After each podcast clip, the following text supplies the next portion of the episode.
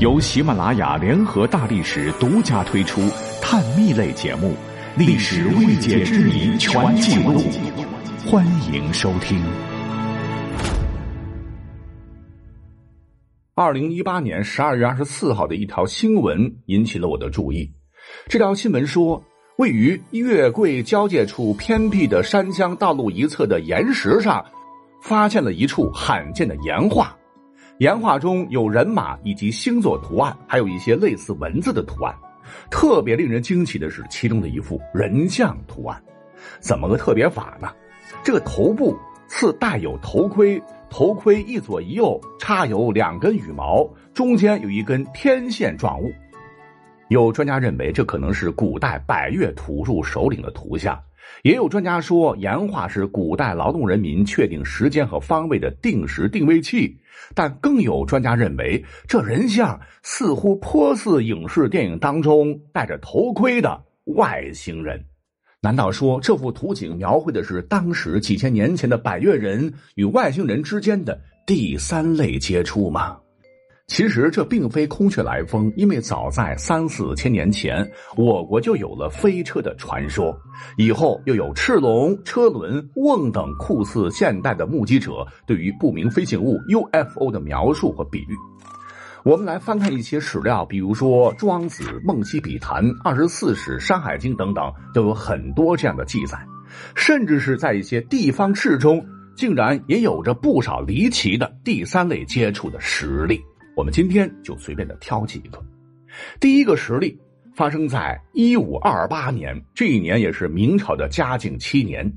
据《大理古义书钞》记载，农历的五月初三这一天，云南大理突然出现了一个叫做“克星”的飞行物，它非常的明亮，时速忽快忽慢，毫无声息的从东南飞往西北。当时好多的人都目击了。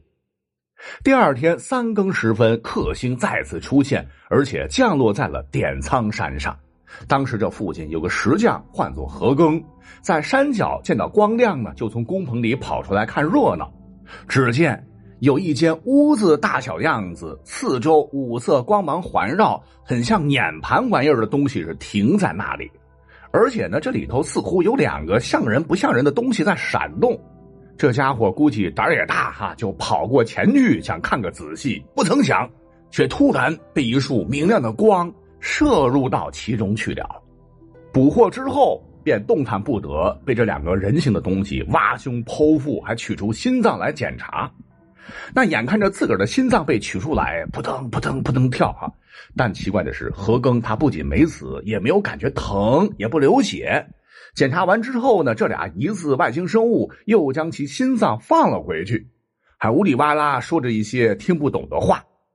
忽然间呢，何庚又被带到另一个地方，那里是日月星辰全有，地面出现了红色，而且是寒气逼人，到处看不见庄稼和房屋。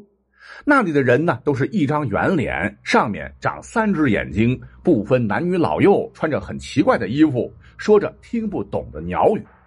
何庚这时又开始慢慢的睡过去，醒来后发现自个儿还在采石场附近，就急忙赶回家。那见到家人一问啊，才知道自个儿已经失踪一年多了。亲朋好友们都吓傻了啊，以为他早就被野兽叼走死了啊，原来他还活得好好的。那当年记载这个事儿的人呢，听到这个故事之后，还亲自赶到大理看望了何庚。在交谈当中，何庚还撩起衣服让他看了肚子上的印线，当时只能看到一道浅浅的红色线痕了。那过了很久，当这个作者呢再次和何庚会面的时候，何庚已经五十三岁了，居然相貌一点都没变化，和多年前是一个样，令人是啧啧称奇。歘，地点呢再转到湖北省，湖北西南部有个松滋市啊，清朝那会儿呢叫松滋县。县志曾明文记载一件事儿啊，说一八八零年清德宗，也就是光绪六年农历的五月初八，有个姓秦的人呢，一天早上在后山林里散步，溜溜达达的走着，就忽然看见林间洒下了一道道五颜六色的光芒。秦某和何庚一样，也很好奇，就走进了这束光芒，结果一下子就被光吸了起来。哈，他感觉是飞上了天中。耳边呢还能听到嗖嗖的风声，但是身体是不能动了，好像也不能受到控制了。那这种状态呢，一直持续了好一段时间。突然呢，他忽然感觉掉了下去，然后就什么都不知道了。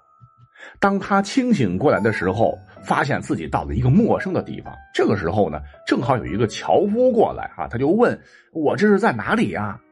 一听这口音，樵夫都愣了啊，就问你是哪里人呢？你怎么会在这荒山野岭呢？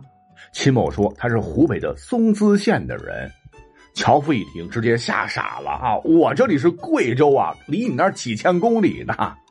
秦某人听了以后惊呆了，就赶忙询问下山的路径。樵夫就指给了他。这哥们儿浑身也没钱呐，就一路讨饭，过了二十多天，才终于回到家里。每当回忆起当天发光物体的事儿，怎么这种怪事发生在自个儿身上呢？真是令他百思不得其解。哎，其实这样离奇的事儿哈，古代还有很多文献资料当中有记载，咱们点到为止，以后再讲。